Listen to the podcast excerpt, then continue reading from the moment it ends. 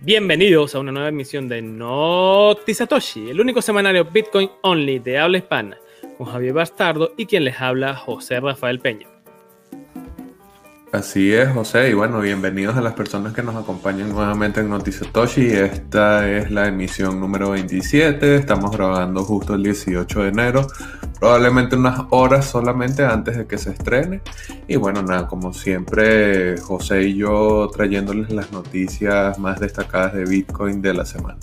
Eh, bueno, esta semana vamos a tener en el canal de Satoshi en Venezuela unas conversaciones sobre minería, probablemente sobre un monedero Bitcoin y Lightning Network que está por allí sonando bastante. Ya tuvimos Blue Wallet, así que bueno, me imagino que los que están usando los monederos y las últimas versiones que han salido se imaginarán quiénes son. Pero bueno, no les voy a dar más detalles para que estén activos y nos acompañen acá en el canal de Satoshi en Venezuela. Recuerden que Noti Satoshi es patrocinado por Local Bitcoins y justamente vamos a tener entonces un mensaje publicitario de nuestros patrocinantes. Noti Satoshi es patrocinado por Local Bitcoins. Local Bitcoins es la manera más confiable y segura de comprar o vender Bitcoin en tu región. Puedes utilizar más de 50 formas de pago que están completamente disponibles en la plataforma. Local Bitcoins te permite aumentar el control de tus finanzas con Bitcoins. Es una plataforma segura y confiable que te ayuda con tu libertad financiera. Esto es Local Bitcoins, llevando Bitcoin a todas partes.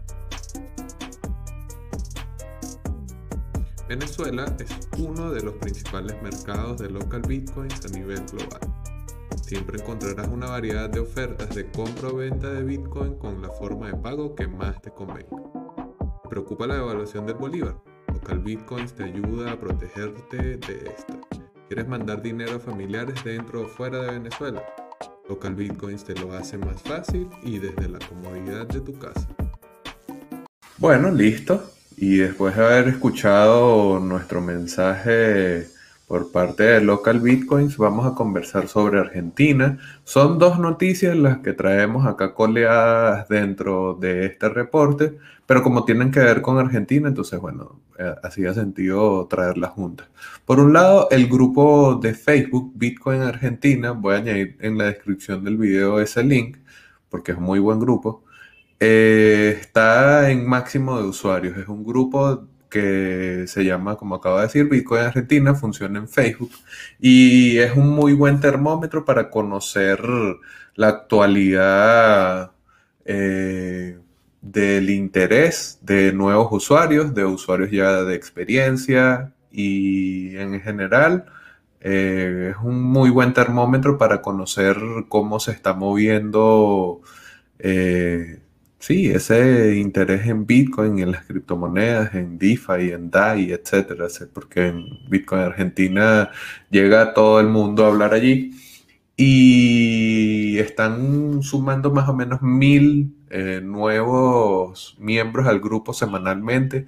El grupo está actualmente por encima de los 60 mil miembros, lo que quiere decir que, bueno, ese termómetro está marcando temperaturas altas porque sumar mil usuarios semanales es, un, es una labor fuerte si consideramos el entorno digital, si consideramos el crecimiento de este tipo de espacios que, como digo, recomiendo que los que estén interesados en conocer más de Bitcoin y particularmente conocer más de Bitcoin en Argentina se sumen a este grupo que bueno, van a conseguir en la descripción del video.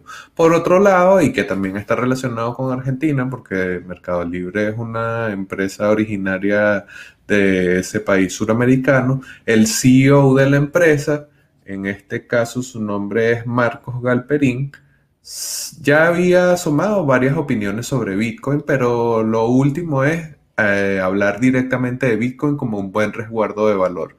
Recordemos que una de las grandes narrativas alrededor de Bitcoin es Bitcoin como el oro digital, ese bien digital resistente a la censura, eh, que además tiene una oferta limitada, lo cual hace que esa resistencia a la censura eh, pueda significar eh, no puede significar, no pueda garantizarse realmente, porque bueno, los,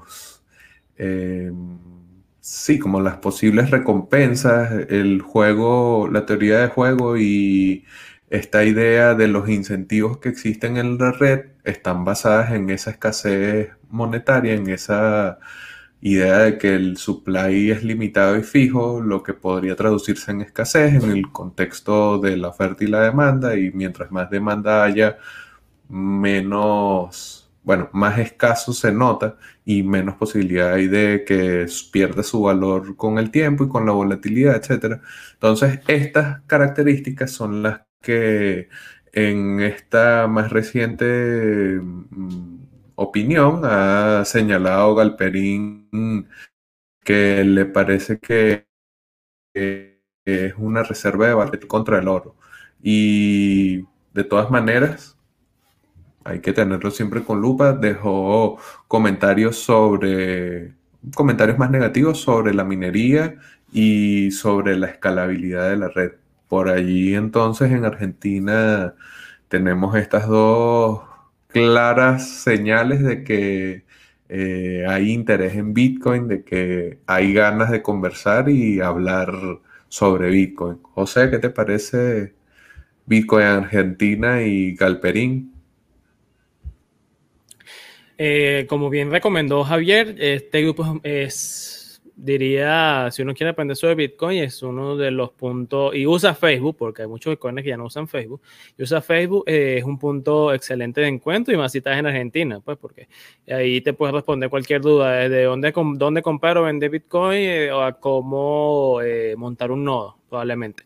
Entonces, como, bien, como bien recalcó Javier, mil usuarios semanales es una muestra de que estamos ahorita como lo más probable una fase de un ciclo alcista en donde ya la gente, todo medio mundo se ha escuchado que es Bitcoin, que está subiendo de precio y bueno, quiero meterme en ese tren para no quedarme fuera.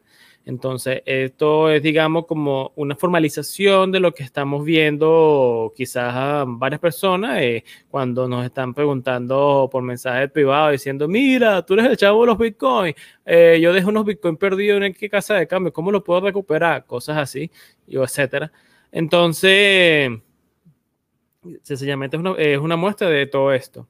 Eh, por otro lado, lo de Marco Galperín, es, como bien dice, eh, Javier, él, también habló hace nada, hace, el, bueno, en finales del año pasado, con el CEO de PayPal, justamente cuando PayPal ya estaba con su nueva tendencia pro cripto.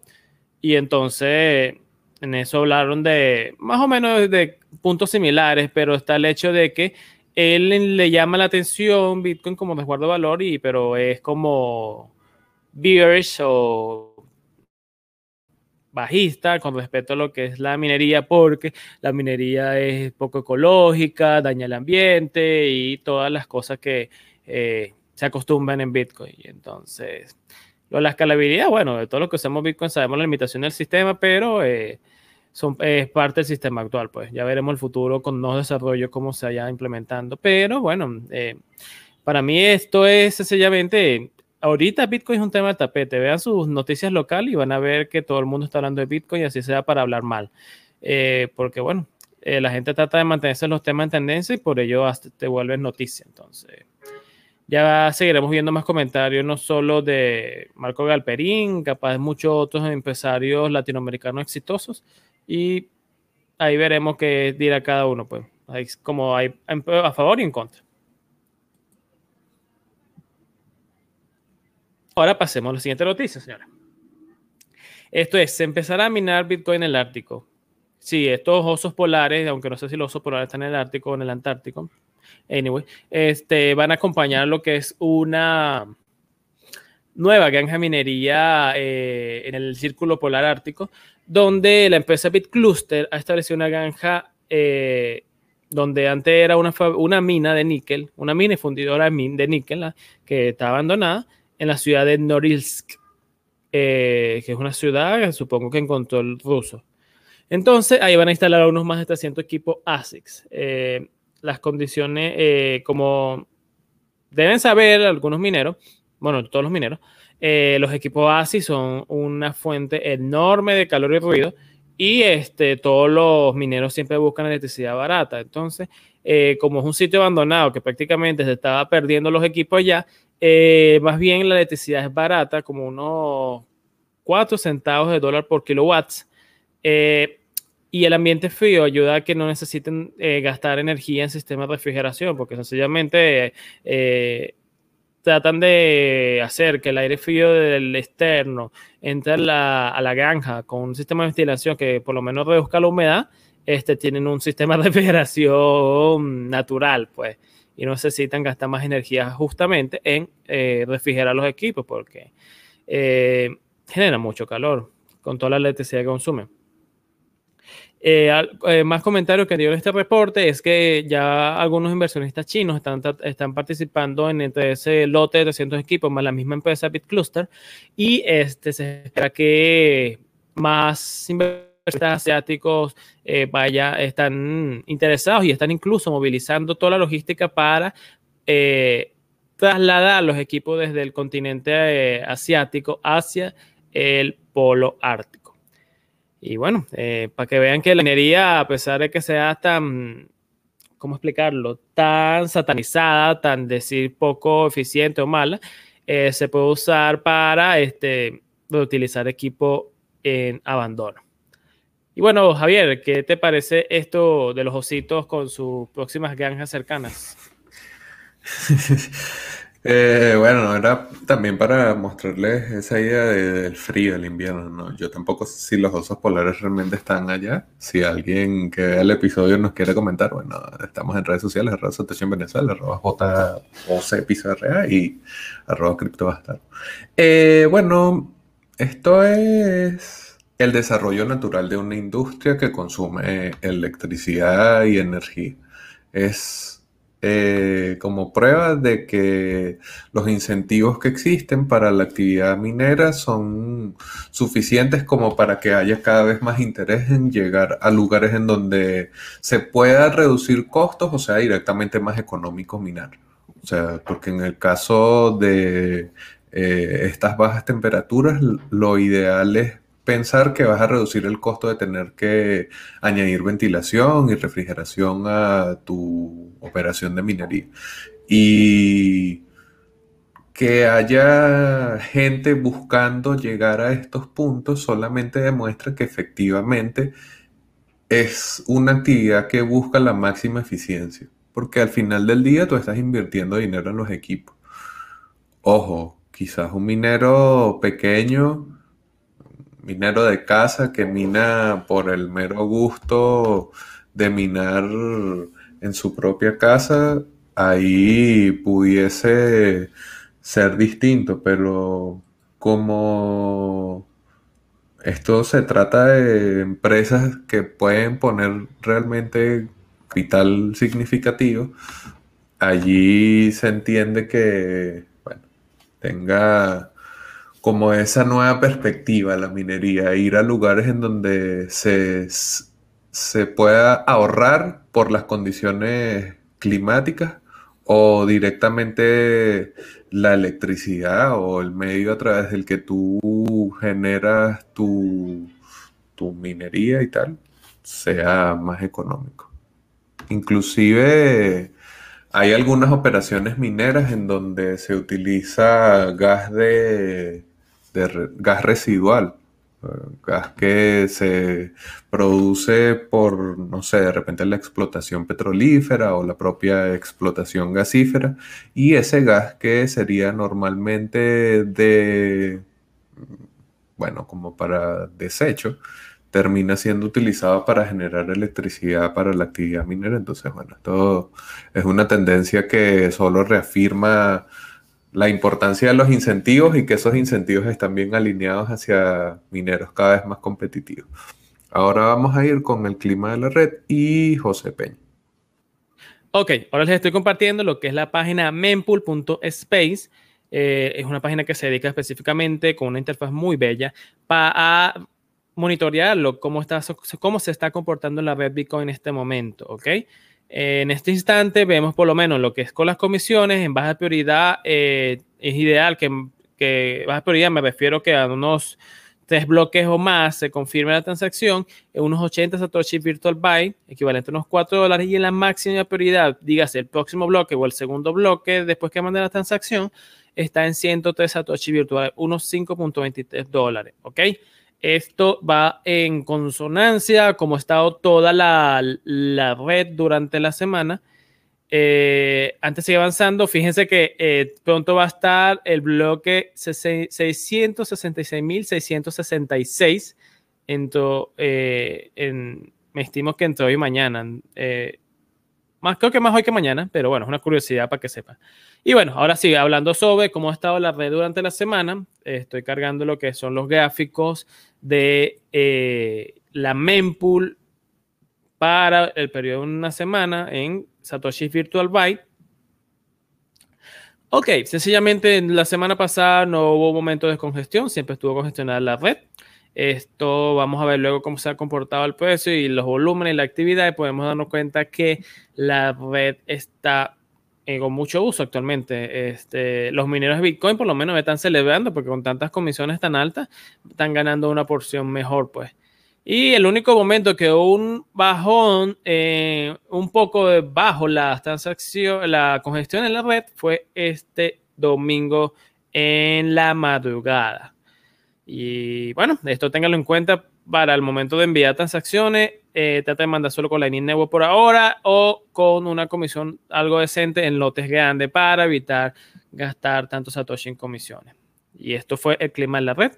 Bueno, y antes de continuar con la siguiente noticia de Noticias Satoshi, tenemos un mensaje de nuestro patrocinante Local Bitcoins. En este caso, el tip de la semana Local Bitcoins es para recordarte que seas proactivo. Cuando estés intercambiando bitcoins en la red, trata, plataforma de local bitcoins, trata de ser activo con tus ofertas, pero ser también de ayuda. Si alguien te hace una pregunta sobre tu oferta, pues trata de ser lo más amable posible y también... Eh, trata en lo posible de ser bastante claro en las especificaciones de tus anuncios y las instrucciones que quieres que se sigan para comerciar contigo. Así que bueno, este es el tip de la semana de Local Bitcoins. Bueno, y ese fue el tip de la semana de Local Bitcoins, patrocinante de Noti Satoshi, noticias sobre Bitcoin. Ahora continuamos, en este caso traemos a Christine Lagarde, eh, presidenta del Banco Central Europeo, quien, bueno, está como siempre dejando algunos comentarios negativos sobre Bitcoin, sobre lo que hacen los usuarios de Bitcoin con la criptomoneda creada por Satoshi Nakamoto. En este caso calificó como funny business, eh, como negocios turbios, en cierto modo. Eh, lo que los usuarios hacen con Bitcoin. También aseguró que es un activo altamente especulativo y lo que pudiese llamarnos la atención señaló que debe ser un activo regulado. Entonces, Lagarde no ha sido en ningún momento realmente pro Bitcoin, ni pro cripto, ni nada. Quizás más proclive a la blockchain, como obviamente todos los bancos centrales y todos los políticos abiertos supuestamente a la innovación y le dan ese nombre a la innovación de blockchain y tal, pero en cuanto a Bitcoin siempre ha sido bastante crítica y abiertamente pro-regulatoria.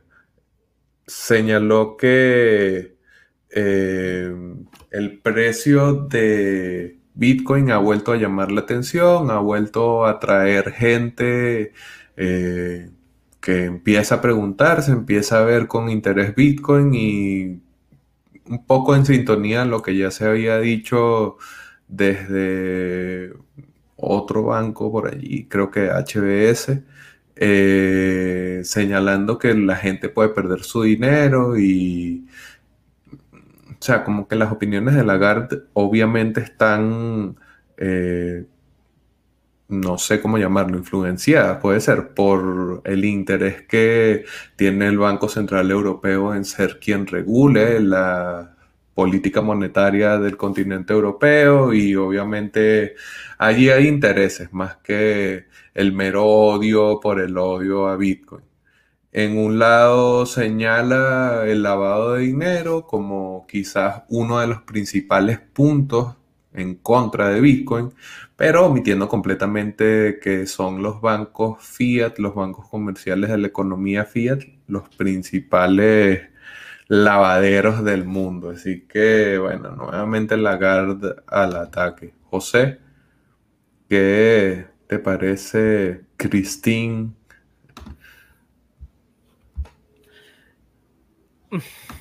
Otro boomer más, empezando por ahí, porque yo tengo ya la, con siempre lo que veo, que sencillamente los boomers no quieren o le dan la gana entender Bitcoin. Y entonces por ello vamos a irnos por cosas más fancy como blockchain, la CBDC o la eh, Central Bank eh, Digital Currencies, como le dicen en inglés. Y es la postura que ha tenido como tal Lagarde eh, desde que estaba en el Fondo Monetario Internacional. ya sencillamente le parece interesante lo que es el blockchain, las criptomonedas per se, pero olvídense de resistencia a la censura, olvídense de que sea no regulada, olvídense de que sea descentralizada. Eso, eso no le gusta, pero todo lo demás que realmente existe desde hace años, eh, le encanta. Porque bueno, siempre un boomer hay que aparentarse innovador a pesar que ya no lo sea. Entonces, este, ella es sencillamente reflejando esto, mostrando como que una crítica que yo le puedo decir bastante es como que como si los bancos tradicionales de siempre, JP Morgan, etcétera, no lo andan a cada rato multando por permitir transacciones ilegales o transacciones de personas criminales o como los FinCEN File que publicaron hace poco, donde los bancos también, muchos bancos permitieron transacciones de diferentes regímenes autoritarios, sea del chavismo, de Irán o etcétera, y este, para de contar. Entonces, es como que, bueno, Bitcoin está de moda, vamos a hablar sobre Bitcoin. Es el coco que hay que echarle la culpa de lo mal que se está haciendo las cosas o cómo están los incentivos mal alineados para que los criminales sigan usando los bancos como eh, medio para lavar dinero. Y bueno, echémosle la culpa. Distraigamos la atención en Bitcoin porque no hay tanta gente que vele por Bitcoin y hay gente que tampoco eh, te pague una multa por si Bitcoin es usado por criminales, pues. Entonces, boomer siendo boomer, en verdad. Vamos con la próxima noticia. Ok. Esta semana, la semana pasada, ya fue publicado un nuevo cliente de, eh, el principal cliente de la red Bitcoin, Bitcoin Core. Es la versión 0.21.0. Este, en esta nueva mejora eh, se han agregado unas, un, un nuevo herramienta que se llama Wallet Scriptor, que es como eh, te permite ah, establecer wallets más específicas, es decir, que tu cliente no gaste recursos en administrar varios wallets a la vez, a la vez sino eh, sea más concentrado en el tipo de wallet que quieras utilizar, multisig, eh, ligero, etcétera. También está eh, un nuevo sistema para el filtro de los bloques que se usa bastante en los clientes ligeros que no, no, tan, no tienen un bloque, sino más bien solo confirma los, los headers o cabezales de los bloques que se están minando. Lo que se usa generalmente la mayoría de las wallets que usa sin un nodo, por ejemplo. Entonces, eh, se busca con esto evitar la exposición de los IP de los nodos que están siendo que están emitiendo las transacciones desde dichas wallets.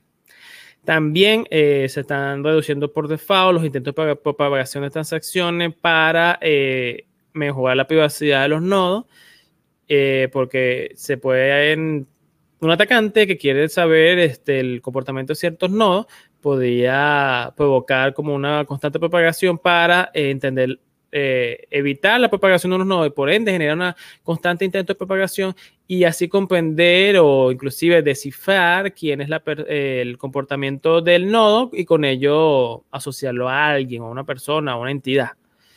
Y bueno, por último, pero no menos importante, además de varios eh, arreglos de box, box fixes, como le dicen, está el inicio del soporte a la versión 3 de Tor. esta versión. Hace nada tuvo un ataque masivo que lo estuvo como eh, inutilizada cierto tiempo, pero ya parece que se ha normalizado y este, ya Bitcoin Core está prestando soporte a esta versión de Tor. Así, y también sigue prestando soporte a la versión 2 de Tor. ¿ok? Así que quiere mejorar la privacidad de su nodo para evitar que salga a público su, el IP del nodo, eh, ya pueden usar tanto la versión Tor 2 como la, la 3. Este, para el desarrollo de este cliente, eh, más de 100 desarrolladores estuvieron aportando por durante casi seis meses, que es lo que se acostumbra cada seis meses lanzar una nueva versión del cliente Bitcoin, principalmente para que tenga un buen periodo de revisión, para que participe mucha gente. Y este, como es, todo se maneja en el, en el, de manera de código abierto, lo pueden observar en el GitHub de Bitcoin Core. Eh, tenga mucho más que ojos que vigilen y revisen bien el código para evitar eh, muchos bugs del mismo. Y bueno, también como hubo, buena participación, existió, según los datos de GitHub, hubieron más de 600 pull requests, es decir, cambios o peticiones de cambios en el desarrollo del código de este cliente. Y bueno, ya sabes, si tienes un nodo, piensas instalarlo, está la nueva versión que pueden revisar en GitHub por completo todo lo que trae y instalarla sin problema. Recuerden instalarlo si quieren estarse siempre a la punta de lo que nuevo que traen los desarrolladores de Bitcoin. Javier, ¿qué te parece esto? Ya escuchamos a varias personas que actualizaron sus nodos sin novedad y había como cierto recelo con respecto a las actualizaciones para correrlo sobre Tor, porque como saben, hace poco hubo problemas con la red Tor porque la nueva versión de las direcciones B3 tenía un bug y esto hizo que muchos eh, nodos de Bitcoin que están corriendo sobre esta red y utilizando ese tipo de direcciones eh, quedaran offline. Y bueno, lo que significa un nodo offline uno quizás no influye tanto, pero miles de nodos offline, bueno, sí se nota en la red y sí uno comienza a sentir eh, lo frágil que puede llegar a ser la vida de este tipo de redes en Internet. Entonces, allí como que la actualización trae algunas respuestas sobre eso y cambia ahora a B3 como el tipo de dirección predeterminada que trae para correr el nodo sobre Tor. Y eh, también eh, recordar que Bitcoin no para de desarrollarse. Como nos dijo José, 600 pull requests, más de 100 eh, desarrolladores colaborando en la concreción de esta versión final y desde que Satoshi Nakamoto lanzó su versión de cliente, pues Bitcoin no ha dejado de desarrollarse. Así que si alguien les dice por allí no, que Bitcoin no es tecnológicamente apto y eso ahí ya nadie desarrolla, pues ya saben que incluso el lanzamiento de la versión de cliente es una prueba contra esto. Ahora vamos a ir con el mercado de Bitcoin y José Peña. Ahorita les estoy presentando lo que es la gráfica en trendyview.com de la casa de cambio Bitstamp en el par Bitcoin versus dólar estadounidense. Esta lo estoy agregando con velas de una hora. Eh, esto es para evaluar el comportamiento de la semana desde el 11 de enero hasta el momento de grabación de este episodio, que es el 18 de enero a las, a las 12 pm de Caracas. ¿Ok? Entonces, eh, al inicio de la semana tenemos eh, que el precio de Bitcoin inició cercano a unos 36.680 dólares y al momento de la grabación estamos en unos 36.000 dólares. Muy bien, este, si compran el inicio y mantienen, están perdiendo, qué sé yo, uno, casi 2%. Y eh, también podemos observar que en la semana tuvo un mínimo local de unos 30.200 dólares y un máximo local de 40.112 dólares.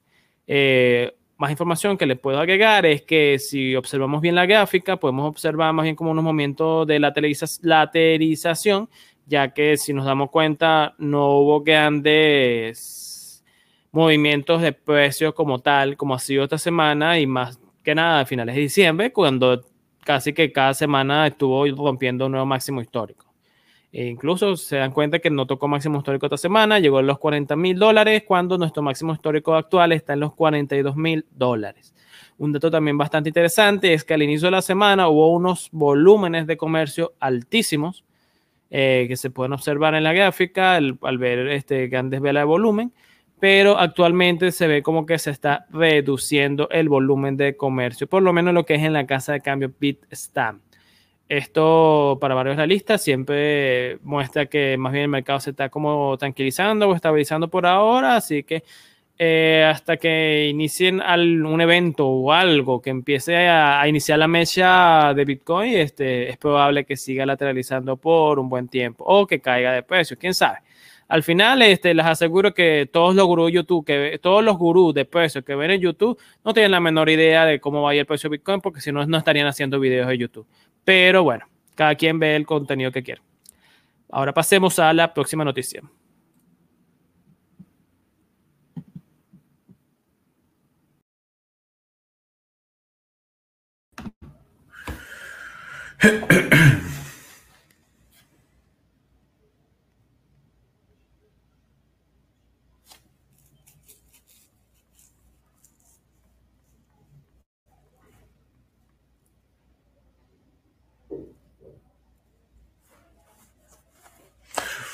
Bueno, y ese fue el mercado de Bitcoin con José Peña. Ahora vamos ya con la noticia de cierre de la emisión de Noticias Toshi del día, que tiene que ver con la minería en Venezuela. Eh, Venezuela, potencia minera, Venezuela es súper territorio de Bitcoin. Bueno, mientras en Venezuela exista un estado forajido, y mientras en Venezuela las libertades civiles sigan estando en entredicho, obviamente nada de las potencialidades que tiene el país, porque potencialidades existen, pero las potencialidades que no existen en acto, pues no son nada, son solamente capital para hablar de marketing, para hablar de futuro, etc.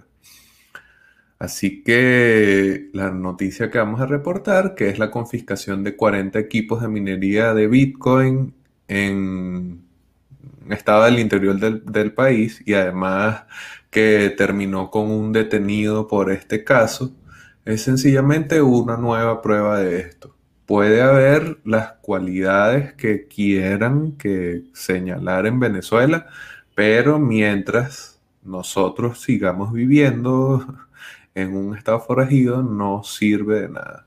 La confiscación se da contra una persona que ni siquiera es el dueño del lugar, el dueño de la operación, sino que es el vigilante.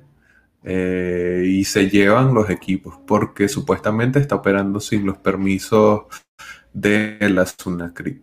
Y allí hay una serie de elementos que señalar que si si tú estás desarrollando la actividad minera en Venezuela y quieres estar supuestamente a salvo, pues tienes que tener tus permisos. Pero no es que para minar tú necesitas un permiso, es solamente la condición del mercado venezolano y la condición de esas libertades reducidas de las que hablaba. Entonces, o sea, es difícil seguir abogando a colaborar, a reunirse, a no sé qué, cuando cada vez que el gobierno chavista se reúne con la gente que está interesada en mantenerse minando en Venezuela, terminan acomodando la regulación a su antojo, no a favor de la gente. O sea, le ponen trabas, no solamente trabas para emitir, sino que además trabas para el pago de la emisión de esos permisos, ponen permisos para cada actividad por separado y además comienza eh, el aseo urbano, comienza la electricidad a hacer costos nuevos añadidos a este tipo de operaciones. Entonces, otra vez, sí, Venezuela potencia minera, Venezuela potencia bitcoiner, claro, potencia, solamente una posibilidad no es algo que está sucediendo, no es algo en lo que se está trabajando, a pesar de que la narrativa chavistoide es que sí, que cripto Venezuela no sé, Criptonación, el Petro, etcétera. Eso no es lo que está sucediendo y, es lo que termina generando que haya hechos como este sucedido en el estado Carabobo y fue la, la policía regional que intervino en esto y el reporte se dio por cuentas de redes sociales. No hay claridad en la información. El post en el que se publicó originalmente esto en Twitter cambió de contenido. Entonces allí las irregularidades de las que hablamos, la importancia de que el Estado funcione al menos al mínimo, brillan. Eh, algunas personas que nos han contactado y nos han dado un poco más de información terminaron dando eh, pie a esta afirmación que habíamos hecho sobre que no fue detenido el dueño de la mina, sino el vigilante del lugar. Y no se ha dado a conocer el nombre, ni mucho menos. Y bueno, esto sigue estando eh, en esta tendencia que desestima y desmiente que, bueno, que seamos la potencia bitcoiner. José, ¿qué te parece esta confiscación? Bueno, este, como bastante ya detalló Javier, este, son, lo único que se sabe es, lo reportado por la policía en este, en su cuenta en Instagram y por ello tenemos que creer lo que dicen, pues porque por otro lado a nosotros nos llegan informaciones que la persona tenía solo vigilante de eh, dicha granja. Entonces, por eso es que ni siquiera se han tomado la molestia de colocar su nombre, porque al final saben que es solo un obrero que está haciendo su trabajo en el sitio. Y este, incluso esto no lo pude confirmar, parece que es un como, esto fue, esto sucedió hace en noviembre, no estoy claro, no lo puedo confirmar, pero eh, lo que me informó alguien que, digamos, conoce el afectado del caso. Entonces, estos casos siguen sucediendo en Venezuela, tristemente, eh, llevado porque el gobierno maneja esto a su nivel, a como ellos, ellos le plazcan. O sea, ellos un día amanecen como que, coño, los mineros están pagando tanto como queremos, vamos a pagarle, a quitarle la electricidad, como sucedió en Valencia hace poco. A pesar de que estén registrados, estén totalmente identificados y etcétera, eh, les sucedió eso. Y ahorita con esto es probable, eh, bueno, queramos o no, si quieres hacer minería, tienes que estar registrado y totalmente controlado, que creo que es el mejor término sin eufemismo, por el gobierno para eh, que por lo menos te tengan, eh, ¿cómo decirlo? Como que, eh, como que no te voy a joder por ahora, pero vas a tener que trabajar con mis términos. Entonces, es así como es la minería en Venezuela actualmente. Eh, si no estás con el gobierno, probablemente eh, para ellos técnicamente estás trabajando como un ilegal y si te callan, como lo, que sí es posible que pasó con esta pequeña granja de 40 equipos, eh, te van a terminar confiscando los equipos porque tiene una ley que los que ellos, ellos mismos establecieron y que los ampara para hacer esto, a pesar que termine siendo culpado con delitos informáticos que no tienen nada que ver con minería de Bitcoin, pero ese fue el cargo que le pusieron al vigilante inculpado y atapado. Pues. Así son las cosas en Venezuela. Ok, ahora pasemos al meme de la semana, señores. Este, aunque no lo crean, eh, lo que ven ahí, ese aparatico, es una especie de aparato de castidad para eh, miembros masculinos, eh, miembros genitales masculinos por eso su forma fálica tal cual como la tiene, pues.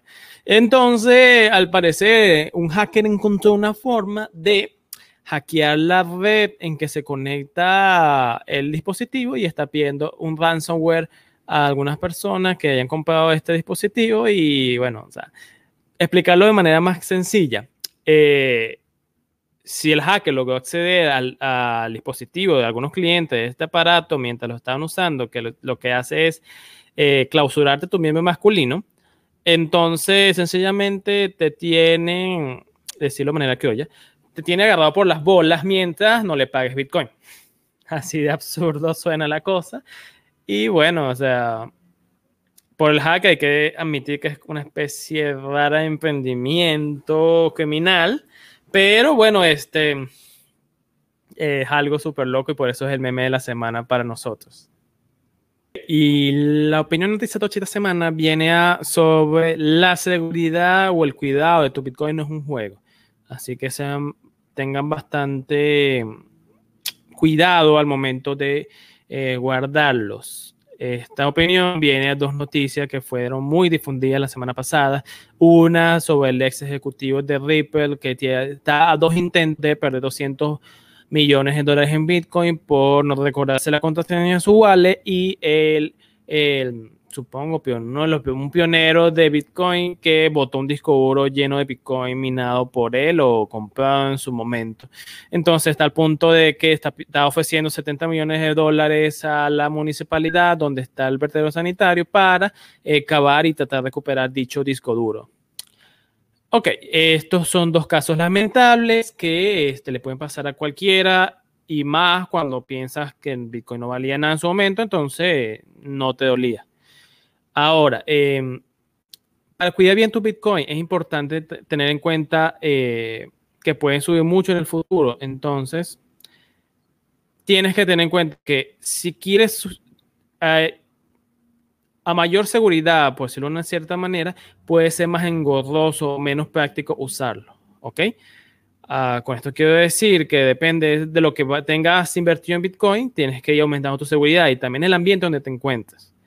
¿A qué viene esto? A que mm, sé que hay muchos Bitcoins que piden como consejo casi que hagas todo fuera de la red, AirGapped, pero tú de vaina acá escuchas sobre Bitcoin y te dio por comprar 10 mil dólares en Bitcoin. Entonces, yo no espero que una persona con poca eh, información mm, en informática o en digital, en el mundo digital, este, vaya a cuidar bien esos Bitcoin, porque no, no veo cómo va a ser todo un sistema bastante seguro. Eh, una persona así, más bien, este, al final va a tener que terminar confiando en sistemas de hardware wallet que tienen algunas interfaces con ellos porque, bueno, tiene buena reputación y nos ha escuchado alertas graves al respecto. Entonces, trata, si vas a meterte en Bitcoin, aprende un poco sobre ciberseguridad y trata de adecuarla a tus a tu riesgo en perder los fondos y a tu, ¿cómo tu experticia en el área. Porque eh, estos dos casos, eh, por lo menos el de Ripple, es alguien que claramente no, su formación no es tan digital por lo visto y hizo esa borrada. Y al otro, eh, bueno, pensó que Bitcoin no iba a valer nada en el futuro y luego se echó, eh, luego, luego falló, pues entonces. Eh, trata siempre de respaldarlo bien y busca la forma más práctica que le sea a su estilo de vida o cómo quiera manejar dichos fondos. Entonces, piénsenlo bien cuando vayan a resguardar su Bitcoin y traten de respaldarlo y no sean como estos casos que les mencioné y estén llorando casi que en una esquina porque perdieron su Bitcoin por ser este, irresponsables en su cuidado. Tómense en serio la seguridad. Muchas veces por allí se dice que eh, piensen que el valor de Bitcoin que tienen vale 10 veces lo que nominalmente tienes hoy en dólares. Es un buen consejo y es una buena práctica también Igual, siempre teniendo en consideración lo que sabes y lo que no sabes sobre informática y sobre sistemas, etc. Así que no es que te vas a poner a hacer una multisig ya, pero bueno, cuidado, cuidado con lo que estás manejando.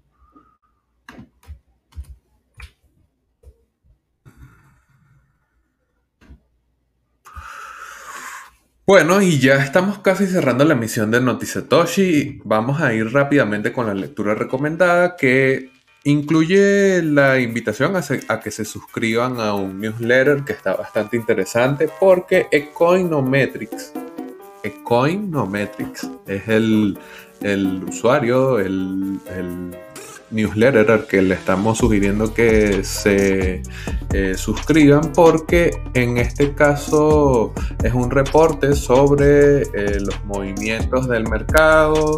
Hace poco había reportado que se podría aproximar un pullback y justamente coincidió con la gran baja de precios del pasado lunes, entonces allí está interesante continuar la lectura de Ecoinometrics para ver qué depara el mercado. Ahí hay algunos comentarios sobre esta tendencia alcista y cómo puede comportarse Bitcoin en el corto y mediano plazo antes de marcar nuevos máximos históricos. Realmente históricos.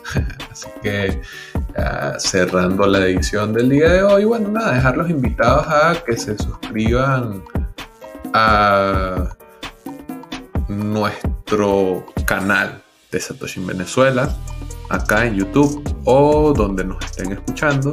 Igual seguirnos en redes sociales, arroba JOC Piso RA, consiguen a José Peña, tanto en Twitter como en Instagram. A mí me pueden conseguir como arroba criptobastardo, tanto en Twitter como en Instagram. Y Satoshi en Venezuela, arroba Satoshi en VZLA, arroba Satoshi en VZLA. Así que bueno, nada, gracias a todos por acompañarnos en una nueva emisión de Noti Satoshi.